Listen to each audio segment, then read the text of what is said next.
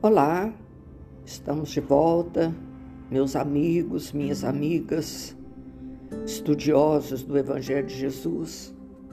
Que nesse momento Jesus derrame suas bênçãos sobre todos nós, para que a gente possa clarear nossa mente cada vez mais para compreender o Evangelho de Jesus. Compreender e sentir e praticar o Evangelho de Jesus. E não tem jeito de praticar se a gente não estudar um pouquinho, não ler um pouquinho, né? E nós hoje, eu abri aqui o livro para a gente estudar no nosso Evangelho, capítulo 24. Não coloqueis a candeia sobre o alqueire, alqueire, né? E, e esse foi tirado do livro de Mateus, no Novo Testamento. Olha o título que tem no, no Novo Testamento, o livro de Mateus é, 5,13. O título Missão dos Discípulos. Hoje somos nós, né? Os discípulos hoje somos nós. Os propagadores do Evangelho de Jesus somos nós hoje. Ó, então o título é está no livro de Mateus 5,13. Vós sois o sal da terra. Se, porém, o sal tornar-se insonso, com que se salgará? Para mais nada presta senão para lançado fora, ser pisado pelos homens. Do outro, 5,14: Vós sois a luz do mundo. Não se pode ocultar uma cidade situada sobre um monte, nem se acende uma candeia para co colocá-la debaixo do módio, mas sobre o candeeiro. Assim ilumina todos que estão na casa. Da mesma forma, brilhe a vossa luz diante dos homens, para que vejam as vossas boas obras e glorifiquem vosso Pai que está nos céus. Lindo, né?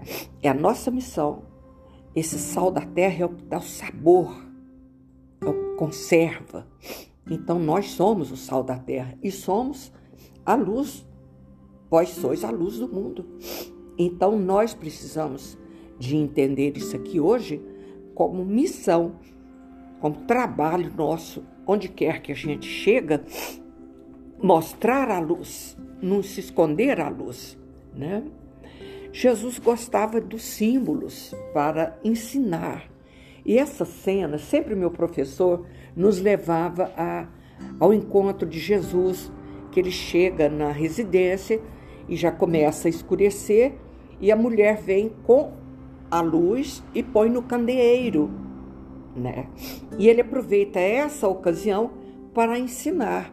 Ninguém acende uma luz e esconde debaixo da mesa, por exemplo né? Mas então coloca no candeeiro para que todos da casa se iluminem. Olha, é lindo demais isso aqui.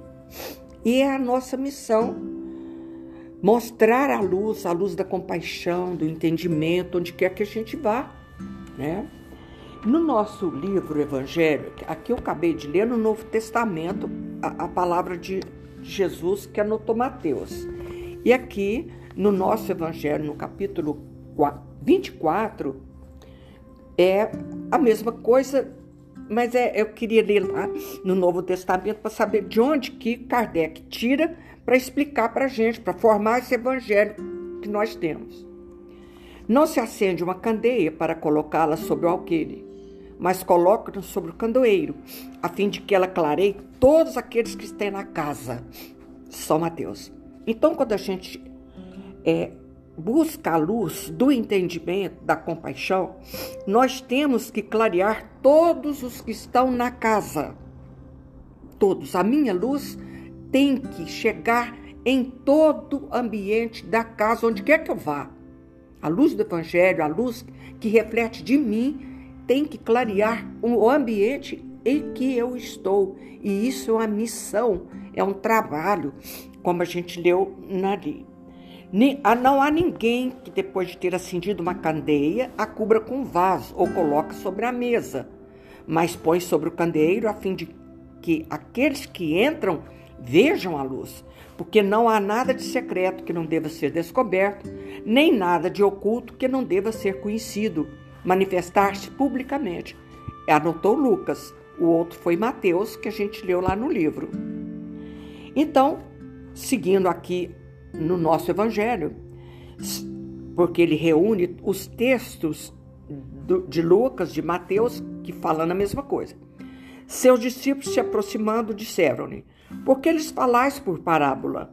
E Jesus respondendo disse: Porque para vós outros vos foi dado conhecer os mistérios do reino dos céus, mas para eles não foi dado. Eu falo por parábola porque vendo não veem, escutando não ouvem, nem compreendem. É a profecia de Isaías que se cumprirá neles quando disse: Vós escutareis com vossos ouvidos e não ouvireis, olhareis com vossos olhos e não vereis. Porque o coração desse povo está entorpecido e seus ouvidos tornaram-se surdos, e eles fecharam seus olhos, de medo que seus olhos não vejam e que seus ouvidos não ouçam, que o seu coração não compreenda e que, estando convertido, eu não os cure. Anotou também Mateus. Veja bem, profeta Isaías, é uns 400 anos antes de Jesus vir, ele já fez essa profecia que ele ia vir. A gente ia escutar, mas não ia entender. Ia ver, mas também não ia entender. Ver, seus olhos vão olhar, você não é cego, mas não vereis. Então, naquela época, já foi difícil. Imagina hoje, se a gente não desentorpecer, ó, porque o povo está entorpecidos, e se nós não tirarmos isso de nós, nós vamos continuar não entendendo e não vendo a maravilha que é o Evangelho de Jesus. Porque o Evangelho de Jesus, o Evangelho é o próprio Cristo, né? E a gente precisa de é, deixar de ter o coração entorpecido. O que, é entorpecido? Vamos, busca outra palavra. O que, é entorpecido, Rogério? Endurecido, deve ser. Não, tá, não, é, é insensível. E se, eles, seus olhos se fecharam. E o coração não compreende. Então, se a gente não usar as ferramentas que a gente tem para desentorpecer o coração, de, de desendurecer o coração. Está tá adormecido. Então eu preciso de é, é, co colocar meu coração à disposição da luz do Cristo, para que eu possa compreender. Que o seu coração não compreende, porque a gente tem que compreender com o coração com a mente, com o cérebro, com a inteligência e com o coração. Porque o coração é o símbolo da emoção, da compaixão, aquilo que eu é, é, vou fazer em benefício do outro. É. E eu vim para suavizar o sofrimento dos outros. Porque às vezes você quer suavizar o sofrimento do outro, mas quer mandar no sofrimento, quer, quer resolver o problema da pessoa. E não é para isso que nós vimos. Que a gente vai ajudar o outro suavizando o sofrimento e não tentando consertar a vida dele, que isso é tarefa dele e de Deus. Nós vamos entender isso aqui, essa palavra é muito importante. Suavizar o sofrimento e não consertar a pessoa. Eu pego a luz, se eu chegar muito perto do olho dela, eu cego ela. Então, devagar, com emoção, com coração que compreende, a gente suaviza o sofrimento do outro e não impõe. Porque a luz, você não pode jogar a luz em excesso no outro, né? E nem obrigar o outro a enxergar o que você vê. Se para nós que já estudamos o Evangelho, em alguns pontos fica difícil a gente melhorar, a gente mudar, Imagina para quem não tem muito hábito de ler o Evangelho de Jesus. Não entende as palavras, o coração está endurecido, entorpecido, endurecido. E os ouvidos ficam surdos e fecha o olho. Olha, são os sentidos, tá vendo? O sentido. O ouvido torna cego, surdo e fecha o olho. Eu não quero ver. Eu não quero ver. Eu estou aqui acomodada no meu sofá, eu não quero ver o sofrimento do outro. Mas a gente tem a missão de levar a luz onde quer que nós estejamos. Isso é muito bonito, esse, esse trabalho aqui é maravilhoso, né?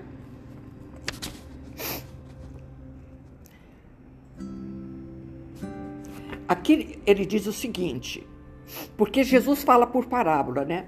Admira ouvir Jesus dizer que não se deve colocar a luz sobre o alqueire enquanto que ele mesmo oculta, sem cessar o sentido de suas palavras, sobre o véu da alegoria, que não pode ser compreendido por todos, porque não tem capacidade de entender. Então ele conta historinha igual conta para criança. Ele se explica dizendo aos seus apóstolos: Eu lhes falo por parábola porque não estão no estado de compreender certas coisas. Veem, olham, ouvem e não compreendem. Nós estamos cercados de gente assim, que vê, que olha, que ouve e não compreende. E você não tem o direito de obrigá-lo a compreender como você, porque cada um está num, numa faixa evolutiva.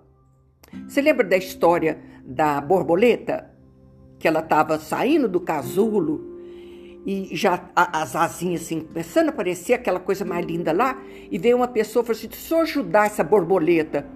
E começou a abrir o casulo e ela ficou aleijada.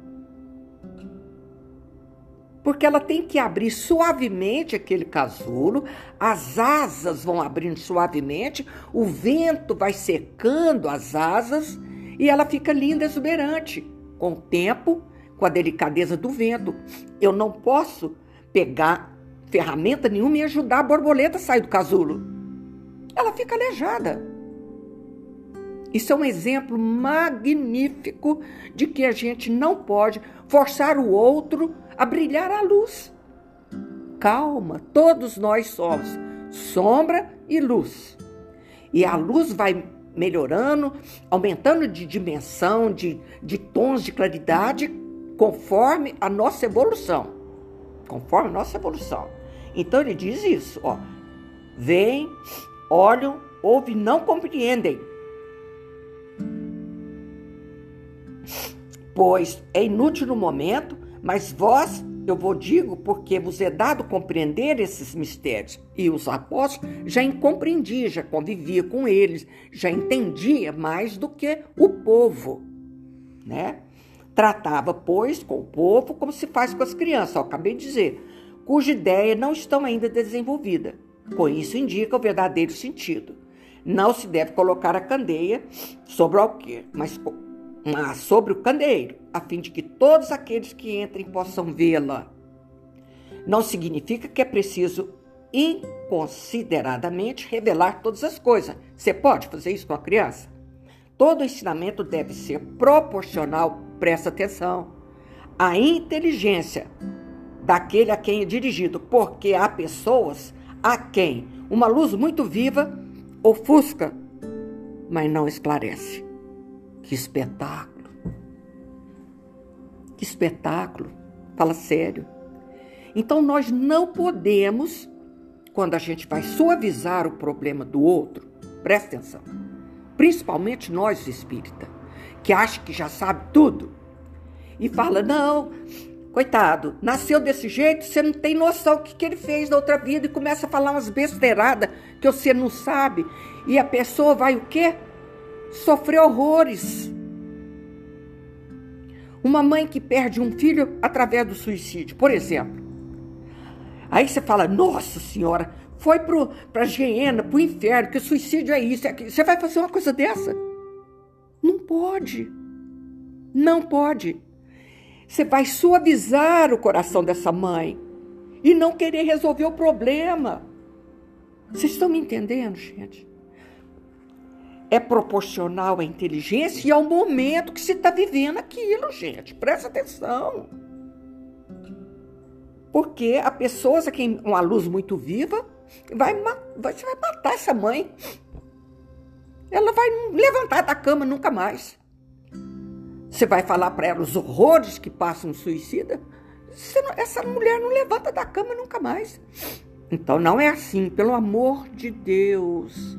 E nós, espíritos, temos uma mania mesmo de querer é, é, é, entender e, e, e, em vez de suavizar o problema, quer resolver o problema. Agora está lá desse jeito. Calma. Não é assim não. Não é assim não. Pelo amor de Deus, vamos entender, a nossa doutrina é espetacular porque ela nos esclarece.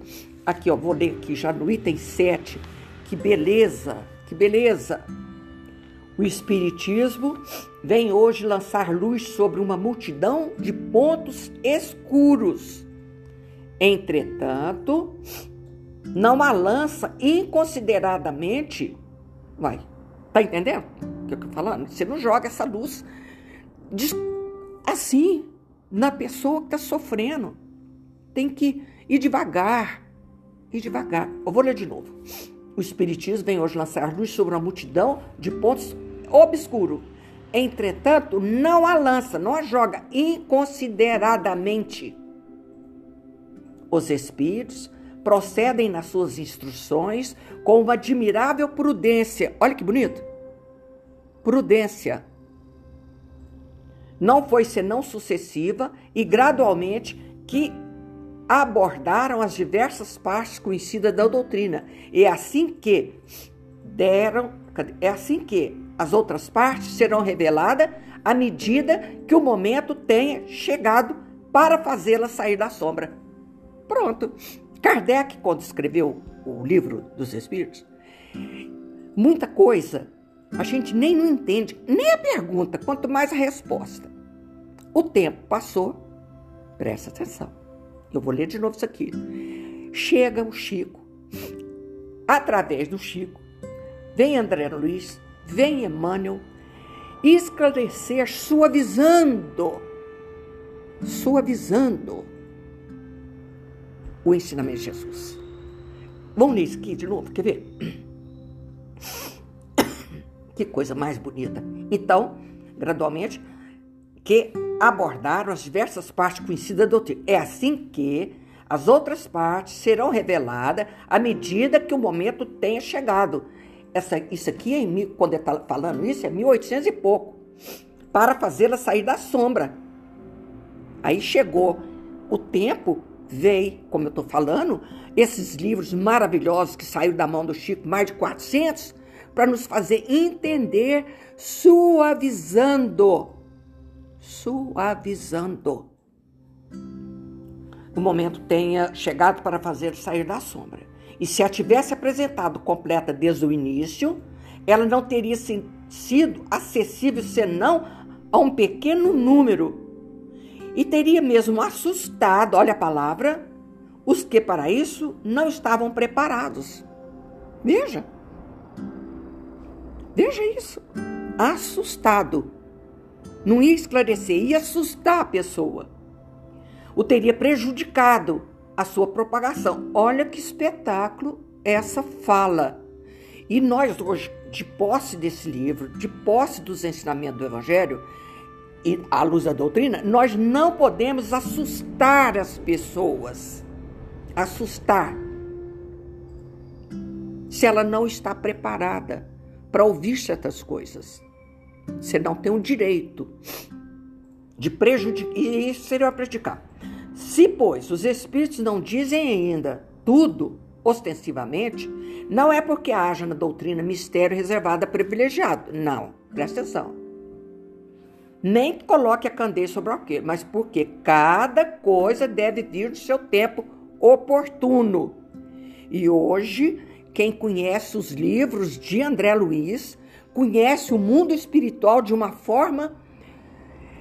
É, é, às vezes chega a assustar a gente, porque ele vai mostrar um mundo espiritual real, mas que hoje, quando eu li para ele a primeira vez o, o livro Nosso Lar, eu não entendi nada, mas nada mesmo. O meu tio, que já era espírita há muitos anos, mais velho, Falei assim, mãe, a mãe dele era espírita, mãe, mãe, mas aonde que a doutrina quer chegar com esse livro, mãe? O que, que é isso? O que, que é isso? Porque está falando de uma cidade espiritual nos céus do Rio de Janeiro, né? E contando como é lá. E nós, a gente tinha é, uma ideia, é, só a nossa doutrina mesmo, para ter a ideia, mostrar como é do lado de lá, né? Nossa pátria espiritual. Então não existe privilégio. E o tempo chegou, através do progresso, e eles deixam uma ideia, uma ideia, o tempo amadurecer e se propagar antes de apresentarem uma outra, e aos acontecimentos, o de lhes preparar a aceitação. Olha que espetáculo! O homem tem que amadurecer.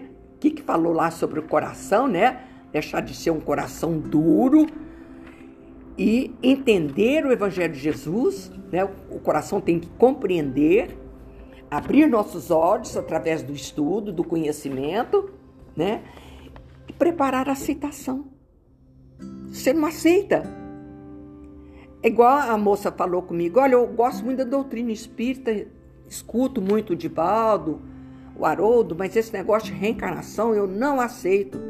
Ué, deixa ela ela terá o tempo. A gente não discute essas coisas.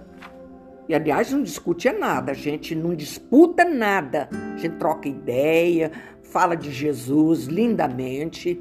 Sabe, eu fui num culto evangélico, fui convidada, eu fui. Maravilha, maravilha as preces que eles fizeram, foi lindo, maravilhoso. Aí, alguém mais quer falar alguma coisa? Eu levantei, Falei, eu quero. E dei uma mensagem lindíssima para a aniversariante. Me apresentei como espírita, não pode esconder mais. Espiritismo é religião, é a nossa religião, e pode dizer que é religião, porque o Divaldo fala isso o tempo todo. Espiritismo é religião, sim. O que, que é religião? Que religa o homem a Deus. E foi maravilhoso, foi maravilhoso. E eu vou dizer uma coisa para vocês: se eu não tivesse feito isso, eu teria arrependido amargamente. Porque eu estava no meio dos evangélicos, porque hoje, graças a Deus, não existe preconceito. Não tem mais preconceito. Eu falei, inclusive, isso lá. Né? Então, olha que coisa linda. Emmanuel vai nos ajudar para a gente clarear mais sobre sois a luz. Que coisa maravilhosa. Eu não posso apagar a minha luz. Se eu tivesse, não tivesse falado nada lá, eu teria me sentido uma luz apagada. Eu não fiz propaganda do Espiritismo, não falei absolutamente nada, nada. Simplesmente me apresentei como espírita e fiz uma prece linda para aniversariante. Pronto. Só isso. Porque a luz, ai, a luz, que jeito que a gente tira, sai da escuridão? Acendendo luz. Sois a luz é o título, é de Emmanuel. Quando Cristo designou aos discípulos como sendo a luz do mundo, assinalou-lhes tremenda responsabilidade na terra. Tá vendo? Onde quer que nós estejamos, temos que ser luz. Luz da compreensão, luz da compaixão, luz da paciência, sem preconceito. Lindo. A, luz, a missão da luz, olha, é clarear caminhos, varrer sombra, salvar vidas, suavar vidas, suavizando o sofrimento. Missão essa que se desenvolve invariavelmente à custa do combustível que lhe serve de base. Qual que é o combustível? É Deus, gente. De onde que a gente tira isso? De Deus. A chama da candeia gasta o óleo do pavio. A iluminação elétrica consome a força da usina. A claridade, seja do sol ou do candelabro, é sempre mensagem de segurança discernimento, reconforto e alegria. tranquilizando aqueles em torno dos quais resplandece. Que, que coisa deslumbrante! Então a gente tem que ser isso, tem que ser alegre, tem que ter reconforto, discernimento. Eu tenho que dar segurança aonde eu vá. Sendo luz, nós ó, sois luz. Bonito demais.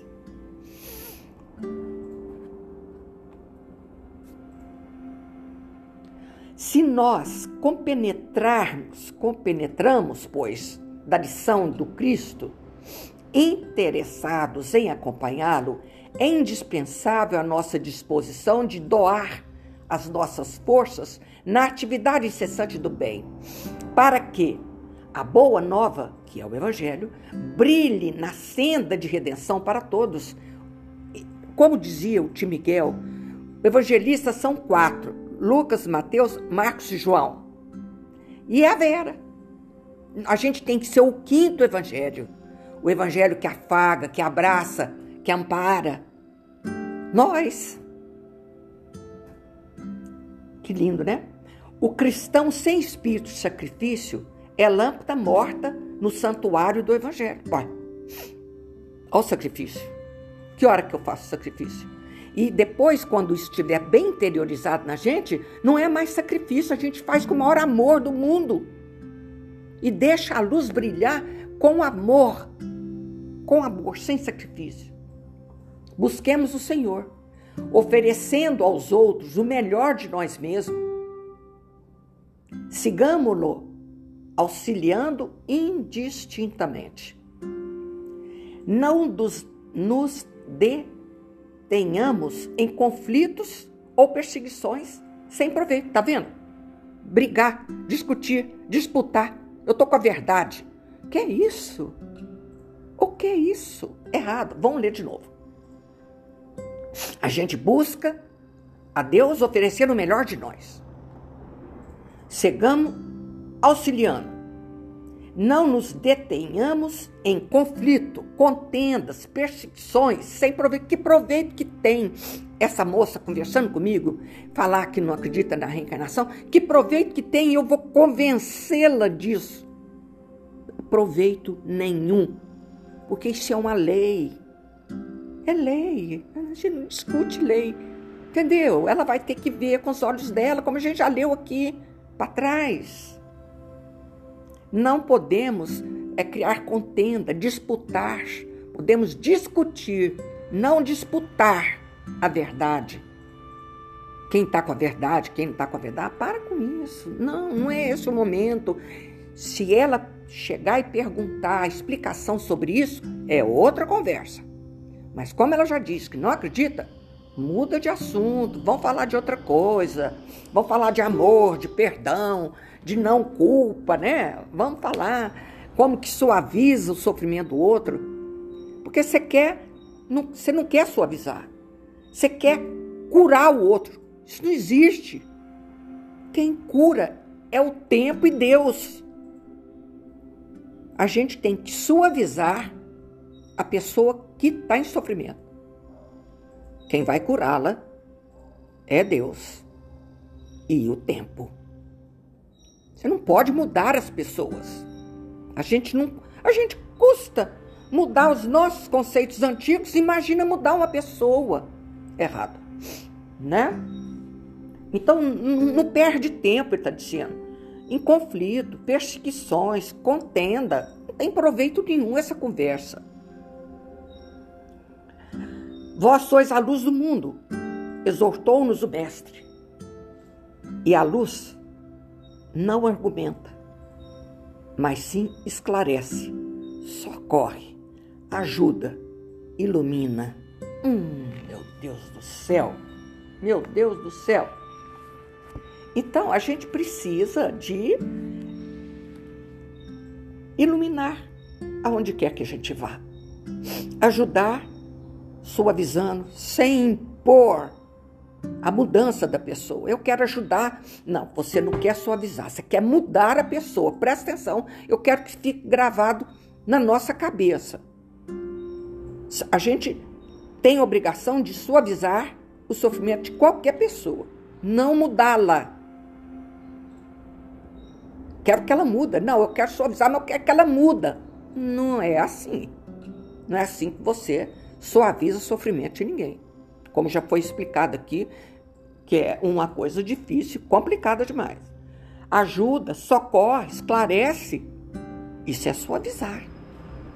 Uma pessoa que acabou de, de enterrar um ente querido dela. Ah, não chora não, ele está mais vivo do que nunca, ele está assim. Calma, ela tem que chorar, ela tem que curtir o luto dela, ela tem que sofrer pelo, pelo defunto, tudo isso com naturalidade. O que, que você vai fazer? Abraçar esse coração dolorido, pedir a Deus que ampare, proteja essa pessoa que está sofrendo. Precisa conversar diferente, suavizando e não impondo, jogando a luz para ela. Ela sabe, vamos dizer que ela é religiosa, ela sabe que não existe a morte. Mas naquele momento, a pessoa morreu, o corpo físico morreu. E ela tem que chorar por isso, a gente tem que entender isso. Eu estou falando isso porque eu escutei o Haroldo agora mesmo de manhã cedo, ele falando sobre isso. A importância da pessoa sofrer o luto dela. Uai, ela está sofrendo, é hora de sofrer e de chorar mesmo, não é hora de, de, de Entendeu? Calma, com o tempo, depois que passar o sofrimento, ela vai compreender, ela sabe que não tem a morte, ela vai entender tudo. Por favor, a gente tem que entender, eu estou falando isso porque eu escutei agora mesmo do, do Haroldo. Toda criatura é uma fonte de luz. Toda criatura, porque nós somos sombra e luz. Mas tem que prevalecer em nós a luz. A luz. Através do quê? Do bom pensamento, das orações, eh, sabe, bons livros, bons filmes também, boas mensagens, umas mensagens bonitas que a gente recebe, maravilha. Entendeu? A gente tem que fazer essa luz brilhar cada vez mais, cada vez mais. Né? Cadê aqui que eu estava lendo? Então, toda criatura é uma fonte de luz, por ser em si uma fonte de amor. Deus nos fez por amor e com amor.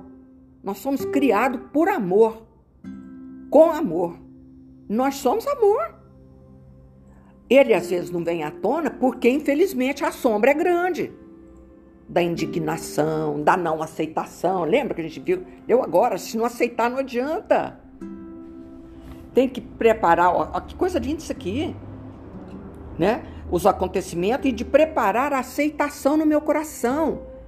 Então, essa pessoa que está enlutada, ela tem que devagar aceitar a separação. É devagar. Ela tem que chorar e sofrer o luto dela então, para confortar o coração dessa pessoa, existe mil maneiras suavizar o sofrimento dela. Entendeu? E ela devagar vai aceitando. E demora. E demora. Tem gente que leva anos, já contei essa história. A filha dela tinha morrido há 16 anos. Ela me mostra o quarto dela intacto daquele jeito. Ela estava de luto fazia 16 anos. Uai, o que, que eu posso fazer? Ela não aceitou uma palavra do que eu falei para ela. Ela continuou lá daquele jeito. Ela, combinamos de na próxima semana ir lá para rezar com ela. A casa estava fechada. Ou seja, ela queria continuar como do jeito que estava. A filha outra falou, ela esqueceu as filhas que ficaram. Então, a minha missão lá foi uma vez só. Falei bonito, muito lindo da ressurreição do Cristo, tá, tá, tá. Falei lindamente. Na semana seguinte a casa estava fechada, ela não queria mais, ela queria continuar cultuando aquela situação. Pronto. E aí, o que, que você pode fazer? Silêncio. E deixar o tempo encarregar das coisas. O que, que eu posso fazer? Credo, Deus me livre. Entendeu? Eu não esqueço disso nunca, nunca, nunca na minha vida que a gente precisa de entender isso. Ilumina onde estiveres. Eu vou ler só esse trechinho aqui, que isso aqui são tanta coisa linda de Emmanuel que eu, hoje de manhã eu fiquei até meio perdida. Ilumina onde estiver, estejas, onde esteja. Observe em torno de ti a noite da culpa, as trevas da delinquência, a sombra da obsessão, o labirinto de provas, as furnas da indiferença, os cárceres do egoísmo, as tocas da ignorância, o nevoeiro da angústia, as nuvens de sofrimento, a neblina das lágrimas. Relaciona os recintos da vida onde as necessidades da alma nos obscurece os caminhos e estende auxílio e compreensão, paz, esperança onde estiver. De tudo isso que a gente leu. Olha, olha que coisa linda, neblina da alma, da lágrima, porque fica o olho fica com lágrima, né? Fica neblinado. Que coisa mais bonita isso. Então, ver todas essas necessidades que existe. Estende auxílio, compreensão, paz e esperança no coração de qualquer um dessas criaturas que está escrito que eu li agora. Porque Jesus falou: sois a luz do mundo. E toda criatura é uma fonte de luz, por ser em si uma fonte de amor. Belíssimo, Emmanuel, eu te amo. Emmanuel, te amo. Então, por favor, nós temos que entender isso que nós lemos nos dois livros, capítulo 24 do nosso Evangelho, importantíssimo, importantíssimo. Nós temos que deixar a razão vir, né? Que a nossa doutrina é da razão.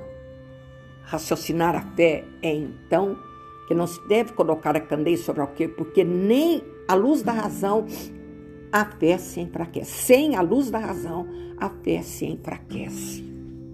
Mas é como eu estava dizendo, nem é todo mundo que está preparado para a razão, para o entendimento da razão. Não é todo mundo. Vão com calma.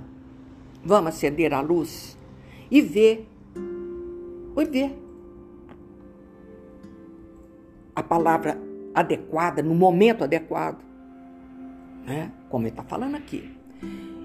Então, Jesus querido, quando ele fala sois a luz do mundo, não tem dúvida, é lei. É igual é sede perfeito. Não tem que duvidar. Seremos, quer não queiremos, quer queiremos, quer não queiremos. E seremos luz, quer queirando, demorando ou não. Nós, cada um de nós, no seu tempo, vai aprimorando essa luz. Falando de luz, quando eu era menina, numa cidade de Canápolis vivia minha avó. Não tinha energia elétrica, era de gerador. Então, na casa da minha avó, só tinha duas lâmpadas. Presta atenção. Uma, assim, bem na comunheira para clarear o, vários ambientes, que não clareava nada, que parecia um tomate, de tão fraquinho que era a luz. Porque a situação naquela época não tinha energia, era diferente, não é uma luz maravilhosa, né? E com o tempo, a luz chegou lá, Aí pôde ter chuveiro elétrico, que não era de chuveiro, era de bacia, e mais lâmpadas na casa. Mas a minha avó não conformava com aquela luz tipo tomate que não clareava nada. Então ela pegava a lamparina, que já estava acostumada com ela, e iluminava. Onde ela ia, ela parecia um fantasma. A gente dormia, ficava na, na, na comunheira assim, não tinha forro, né? Ficava vendo aquela luz andando assim, ó. era minha avó andando pela casa com a lamparina na mão. Então presta atenção, de acordo com o tempo, a luz vai melhorando também em nós. Esse exemplo que eu estou dando é da luz prática, que da luz da energia.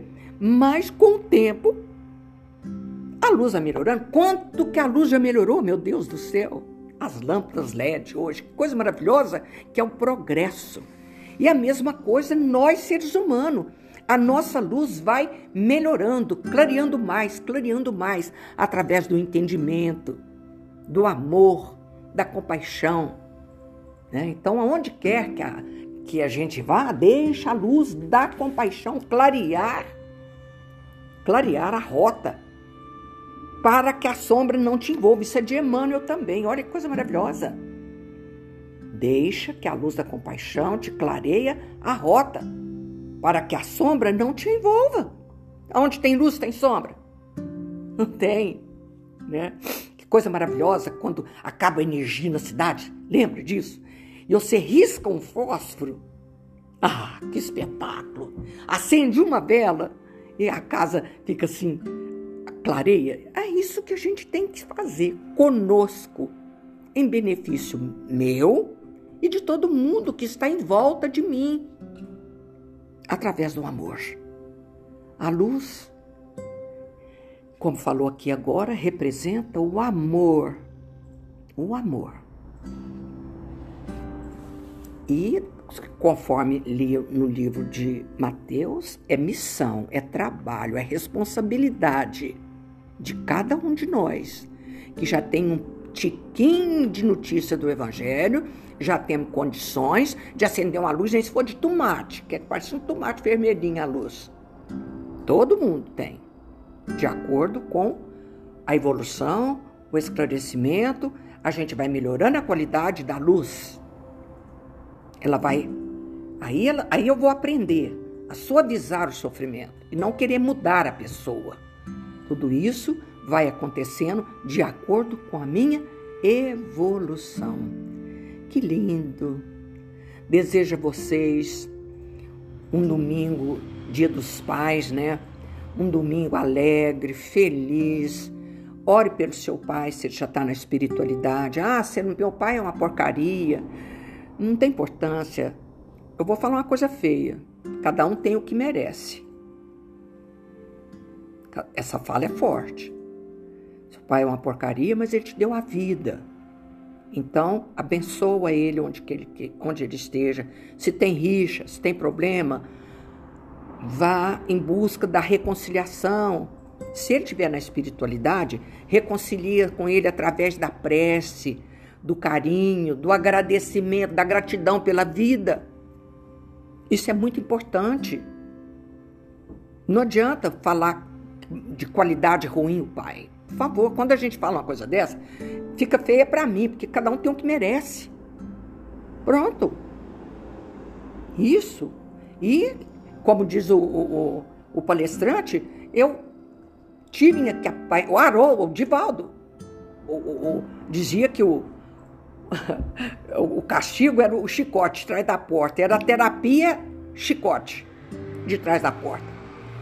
E ele falou que, que tinha que ser desse jeito mesmo. E ele ama o pai dele. Ele fala do pai dele com o maior amor. E ele usava o chicote como terapia naquela época, né, gente? Porque ele falava que via espírito. Falou assim, olha o chicote, olha o chicote. Então, vamos amar. Melhor é isso. Vamos amar e agradecer a Deus, ao nosso Pai, pela vida, pela vida que Ele nos deu. Não interessa se ele pôs a sementinha na barriga da minha mãe e sumiu no mundo. Não tem importância. É meu pai. Não é? Então, agradece a Deus pela vida, ore por ele, reconcilia com ele, mesmo que ele estiver longe, longe na, na parte espiritual ou longe em outro lugar. Ô oh, meu pai, obrigado pela minha vida. Só assim Sabe por que isso? Alivia você. Você é que vai ficar aliviado. Você é que vai sentir melhor. Você, você é que vai sentir suavizado. E isso, a sua luz melhora. Olha que lindo. E esse pensamento, essa, essa prece, a luz melhora. Tem gente que fala do pai que eu às vezes até tenho inveja, que eu também não convivi comigo, comeu. Ele ficou comigo, com a mamãe, até os seis anos de idade eu tinha, né? Eu fui conviver com ele depois que meus filhos nasceu. Aí eu fui conviver com ele, gostava dele, ele hospedava na minha casa, gostava demais dos meus filhos, do meu marido. Foi ótimo, foi maravilhoso. Então agradece, agradece a Deus a vida que o seu pai te deu reconcilia com ele, ele estando aqui ou lá. Estende você a mão, faz você o primeiro passo. Isso é muito importante. Que Jesus os abençoe, Que a luz do Divino Mestre nos envolva a todos. Jesus foi tão soberanamente sábio que ensinou naquela época, era Deus para tudo quanto é lado. Como é que eu vou chamar esse Deus? Chama de Pai. É o nosso Pai. E aí colocou nós todos como irmãos. Todos. A humanidade inteira. Que lindo. Então vamos agradecer a Deus, abençoar nossos pais nesse dia. Quem tiver seu pai, você não tem muito jeito de abraçar, abraça por trás. Eu falei isso para uma menina uma vez. Ela reclamando do pai, que não combina, que briga, tararara. Falei, minha filha, vamos mudar esse quadro. Abraça ele. Falei assim, Deus me livre, não abraça, abraça por trás. Chega, seu pai está sentado, você chega por trás e abraça. Quem não precisa olho com olho, sabe como é que é? E vai melhorando assim o relacionamento. A gente vai melhorando é desse jeito. Faça isso. Dá um abraço espiritual, se não puder mais fazer abraço físico, né? Que Jesus, o seu infinito amor, nos abençoa.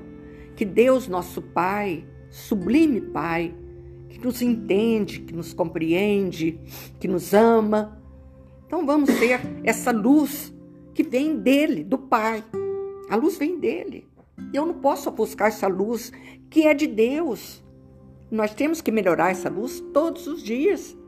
E ela vai melhorando, eu tenho certeza. Quanto mais a gente estuda, quanto mais a gente lê, a gente vai compreendendo e a luz vai melhorando. Que Jesus, no seu infinito amor, nos abençoe agora, a todos os pais da humanidade, porque é importante a figura paterna. Muito lindo.